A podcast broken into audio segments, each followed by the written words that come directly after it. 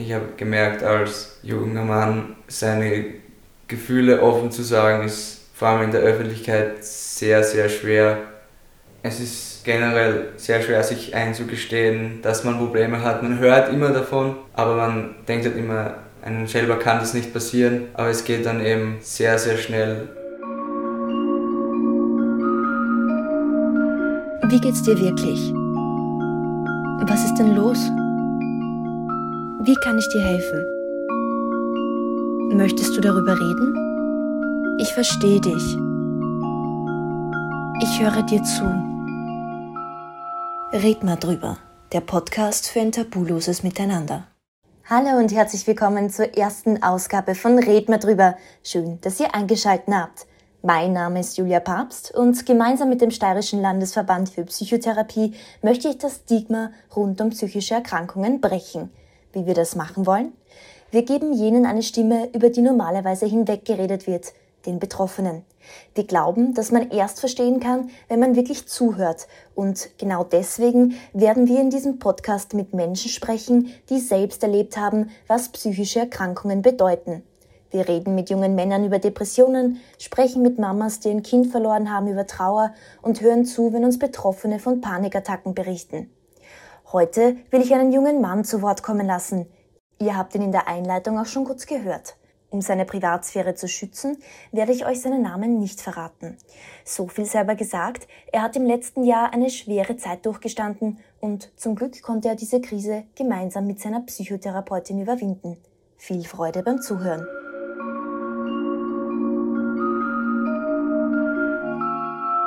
Meine erste Frage an dich, was beschäftigt dich derzeit? Derzeit leiste ich meinen Zivildienst ab, habe jetzt ein großes Kapitel in meinem Leben abgeschlossen, habe eben maturiert im letzten Juli und das war schon einmal ein großer Schritt Richtung Erwachsenwerden und jetzt geht es eigentlich schon Richtung, was werde ich weitermachen, wird es ein Studium, wird es erarbeitet werden und in welchem Bereich ich mich da eben einfinden werde. Kommen wir jetzt zu dem großen Thema, über das wir heute sprechen wollen, nämlich psychische Gesundheit und psychische Erkrankungen. Du hast dir selbst auch schon Erfahrungen gesammelt und bist durch die ein oder andere Krise durchgegangen. Magst du mir vielleicht einen kurzen Überblick darüber geben, was du schon erlebt hast? Es ist wurde immer schwerer mitzuhalten und eben die Leistung, die gefordert wurde, zu erbringen. Und irgendwie kam es dann so in eine Art Trotzhaltung und es war halt sehr schwer eben mit diesem Druck umzugehen. Man wusste eben, es schaut immer, immer schlechter aus mit den schulischen Leistungen, um dann eben trotzdem hinzugehen und dann war ich oft nicht in der Schule und das war eben dann der Teufelskreis. Immer weniger Schule, die Noten wurden danach immer schlechter und man hatte eben Angst, was könnten die Lehrer sagen. Also ohne Therapie wäre das sicher auch nicht so gut gegangen, wie es jetzt funktioniert hat. Also ich höre heraus, dieser große Leistungsdruck war für dich ein, ein Problem, diese Erwartungshaltung und dieses Gefühl, irgendwie nicht gut genug zu sein. Verstehe ich das richtig? Also mir ist es so gegangen, ich hatte vor allem in zwei, drei Fächern schon von der siebten auf die achte Schwierigkeiten und eben das nachzuholen und mit dem Stoff aus der aktuellen Klasse mitzuhalten, war relativ schwer für mich. Und dann ist es natürlich sehr schwer, sich einzugestehen, dass man Probleme in den Fächern hat. Dann ist es natürlich viel einfacher, sich das gut zu reden und einfach nicht mehr in die Schule zu gehen. Wie ist es dir zu dieser Zeit gegangen? Also was waren so Gedanken, die durch deinen Kopf gegangen sind? Wie hast du dich gefühlt? Haben sich Leute verstanden? Mm, generell war es für mich recht schwer, meine Probleme nach außen zu kommunizieren. Man möchte irgendwie nicht anderen Leuten seine Probleme aufdrängen und auch wenn, wenn Leute gefragt haben, ja, ob man darüber reden möchte, war es sehr schwer. Wie war das für dich dann auch, so diese Erwartungshaltung, so du bist ein junger Bursch, du bist wahrscheinlich relativ beliebt gewesen und gleichzeitig sich eingestehen zu müssen, so, hey, irgendwie habe ich Probleme. Also wie bist du mit dem umgegangen, auch gegenüber deinen Freunden, deiner Familie, deinen Lehrern? Es ist generell sehr schwer, sich einzugestehen, dass man Probleme hat. Man hört immer davon, aber man denkt halt immer, einem selber kann das nicht passieren, aber es geht dann eben sehr, sehr schnell. Es klingt immer sehr, sehr einfach, zu sagen, ja, man hätte ja drüber reden können, aber im Grunde braucht es sehr, sehr viel Einfühlungsvermögen. Und die meisten Leute wissen auch nicht, wie man wirklich richtig damit umgehen sollte. Und das war eine sehr, sehr schwere Zeit. Das glaube ich dir sofort. Du hast vorhin angesprochen, dass du dann Hilfe in Anspruch genommen hast, dass du dir das eingestanden hast, dass du Hilfe brauchst. Wie ist es dazu gekommen? Also hast du von deinem Umfeld irgendwie den Tipp bekommen, Psychotherapie wäre was für dich oder wie ist dieser Prozess vonstatten gegangen? Das haben meine Eltern in die Wege geleitet. Sie haben schon gemerkt, es funktioniert nicht mehr so richtig und sie wussten auch, mit ihnen kann ich nicht darüber reden, auch wenn ich es wollte. Und so haben sie dann das in die Wege geleitet. Was hast du dir dabei gedacht damals? Hast du das auch gleich akzeptiert, dass du das machst, oder warst du zuerst ein bisschen skeptisch von dieser Idee? Also man, man stellt sich eigentlich immer so vor, wie es in Filmen dargestellt wird. So, man liegt auf einer Couch und wird über seine Mutter befragt. Aber im Grunde war es ganz, ganz anders. Es waren sehr, sehr lehrreiche Gespräche und einem wird eben klar gemacht, dass man seine Prioritäten bewusst werden sollte und eben wird so wieder auf den richtigen Weg geführt.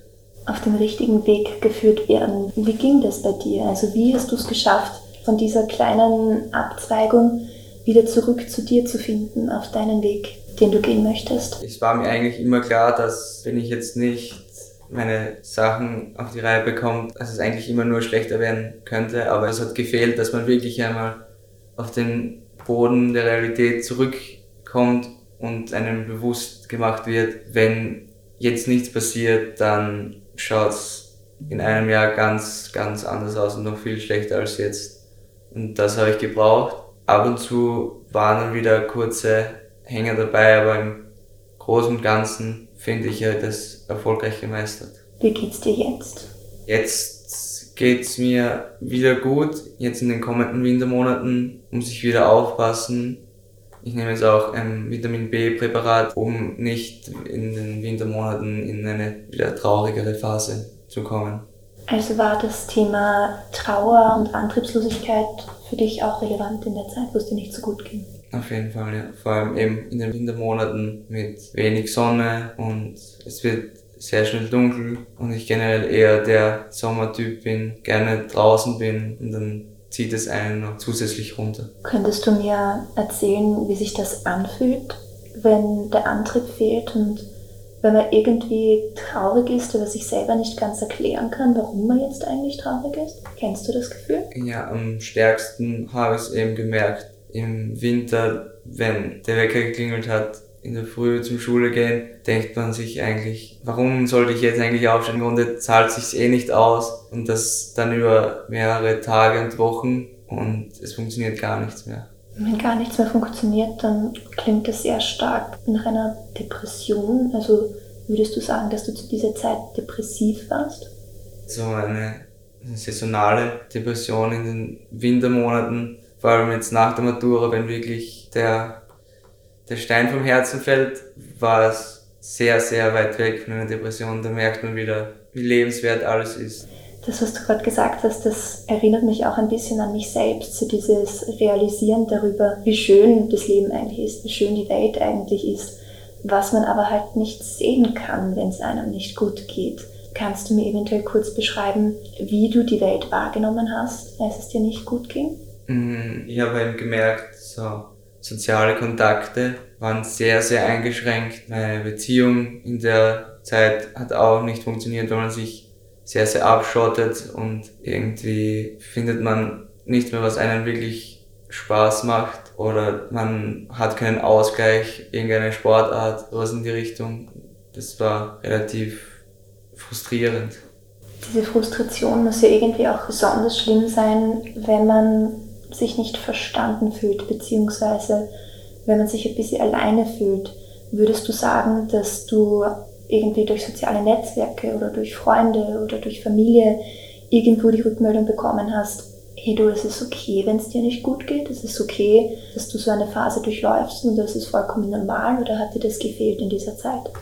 Meine Freunde und meine Familie haben gewusst, dass es mir nicht gut geht. Sie wären auch für mich da gewesen, aber ich selber war in so einer, in einer Trotzphase, in so einer Blockade, auch wenn sie mir angeboten hätten, darüber zu reden, eigentlich wollte ich keine meiner Probleme aufdrängen und habe sie lieber für mich behalten, mit der Intention eben niemand anderen schaden zu wollen. Korrigiere mich bitte, wenn ich falsch liege, aber das klingt auch so ein bisschen nach einer Schutzhaltung.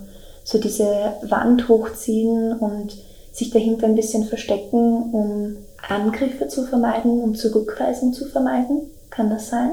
Ich kann jetzt nur von meiner Erfahrung sprechen, aber ich habe gemerkt, als junger Mann seine Gefühle offen zu sagen, ist vor allem in der Öffentlichkeit sehr, sehr schwer. Glaubst du, da braucht es irgendwie Hilfestellung für euch junge Männer? Vorbilder für euch junge Männer, die sagen, hey, ich bin ein Mann, ich bin männlich, aber ich habe auch Gefühle? Es ist eigentlich ein großes Tabuthema und ich finde, man könnte ja offen darüber reden. Es noch ein, wissen auch viele von meinen Freunden, dass sie in Therapie war. Und ich finde, ah, jetzt im Nachhinein, dass das viel mehr publik gemacht wird, dass eben viele Leute erfahren, dass es jeden treffen kann, auch wenn man immer glaubt, na, aber dass eben auch solche Art von Krankheiten ein ernstes Thema sind. Was würdest du einem jungen Mann sagen, der gerade in einer ähnlichen Situation steckt, wie du gesteckt bist vor einigen Monaten? Dass man sich auf jeden Fall jemanden suchen sollte und einmal anklingen lassen sollte, wie man sich gerade fühlt, wie es einem damit geht. Natürlich ist es nicht einfach, vor allem am Anfang, weil äh, wieder dazu gehört, sich einzugestehen, dass man, dass man Probleme hat, dass man natürlich dementsprechend dann auch Fehler gemacht hat. Aber das ist eigentlich fast das Wichtigste, finde ich. Dass man wirklich jemanden hat oder auch sich anders beschäftigt, dass man einen Ausgleich findet. Jetzt, ob es jetzt neben der Schule irgendein Sportart ist oder man sollte halt irgendwas finden, dass man sich ablenken kann und dann drüber reden kann. Wie wichtig ist Psychotherapie in dem ganzen Zusammenspiel an Maßnahmen? Es ist schon wichtig, vor allem dann, wenn man die Phase, wo man sich jemandem öffnen kann, wenn man das übersieht, dass es dann eben, ich sage jetzt einmal, härtere Maßnahmen braucht, um eben wirklich wieder zurückgeholt wird zur Realität, dass einem bewusst gemacht wird, wenn man jetzt nichts ändert, dann schaut es eben ganz anders aus. Was würdest du dazu sagen, dass heute noch immer relativ viele Leute psychischen Erkrankungen und Psychotherapie so ein, ein Stigma überstülpen. Dieses Stigma von wegen, man ist kaputt. Mir ist eigentlich aufgefallen, dass wenn jetzt jemand ähm, körperlich krank ist, dann sieht man ähm, das meistens ja an. Aber so, wenn man sich jetzt umschaut, sieht man nie, ob es dem jetzt sehr schlecht geht, ob der Depressionen hat, was auch immer.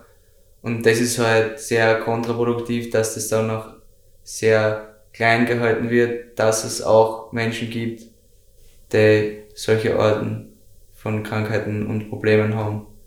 Und dass das noch sehr, sehr tabuisiert wird eben. Und dass es auch jeden treffen kann. Und genau dessen reden wir drüber, ne? Dann sage ich vielen herzlichen Dank fürs Gespräch und ich wünsche dir alles, alles Gute. Danke sehr, danke sehr.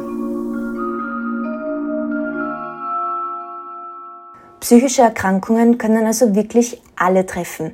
Wenn ihr merkt, dass es euch selbst nicht gut geht, kann ich euch die Website des Steirischen Landesverbands für Psychotherapie empfehlen. Dort findet ihr hilfreiche Informationen zum Thema Psychotherapie und psychische Gesundheit. Wir vermitteln euch auch gerne an die richtigen Ansprechpartnerinnen weiter. Schickt uns dazu einfach eine E-Mail. Den Link zur Website und die Mailadresse des Steirischen Landesverbands für Psychotherapie findet ihr in den Show Notes. Damit kommen wir schon zum Ende unserer ersten Podcast-Folge. Ich hoffe, euch hat's gefallen.